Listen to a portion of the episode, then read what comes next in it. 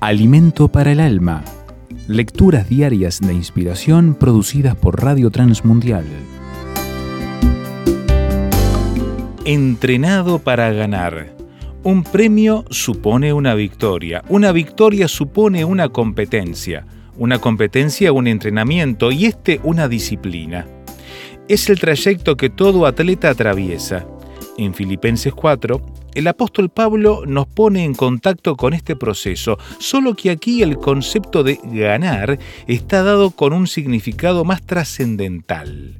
Como personas buscamos evitar todo lo que implique sufrimiento y sacrificio. Es una conducta refleja de nuestra naturaleza. Al mismo tiempo, vamos tras todo aquello que genere placer y sentido de satisfacción. Pero ocurre que la realidad es que estamos expuestos a las dificultades, carencias y dolor. ¿Qué significa ganar? ¿Cuál es el tipo de entrenamiento que nos prepara para obtener el premio? El apóstol nos lo dice.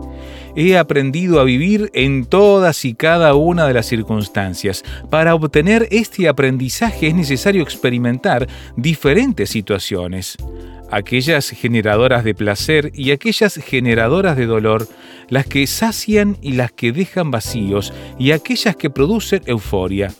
Tal entrenamiento reta la fe, pero también abre tremendas oportunidades para el desarrollo de habilidades espirituales que conducen al premio.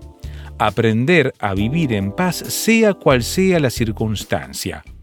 ¿Existe algún secreto para esto? El apóstol nos lo comparte. En Cristo es posible todo.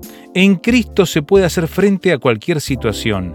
En Cristo se gana sin importar el tipo de reto que haya por delante, porque su presencia se nos revela en diversas formas generando lo sobrenatural. Cuando esté subiendo colinas empinadas o descendiendo pendientes fuertes o abordando curvas cerradas, recuerde que está siendo entrenado para ganar. En Cristo tenemos garantía de la victoria. Meditación escrita por Dulce Pascual, República Dominicana.